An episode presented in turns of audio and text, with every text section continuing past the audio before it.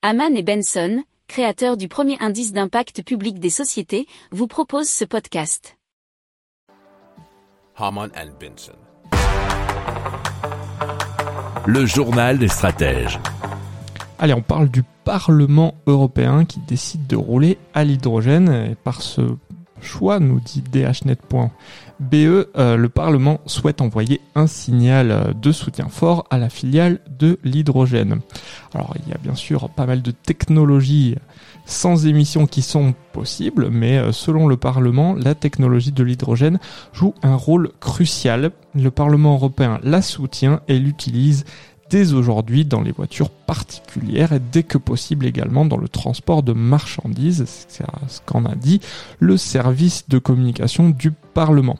Alors il est important que nous travaillions ensemble pour parvenir à une réglementation ambitieuse en matière d'infrastructure de carburant alternatif et que celle-ci soit déployée avec les voitures à zéro émission partout dans l'UE, a expliqué euh, Hyundai Motor Company, puisqu'effectivement ils ont choisi la société euh, sud-coréenne pour, euh, et bien sûr, ben, rouler.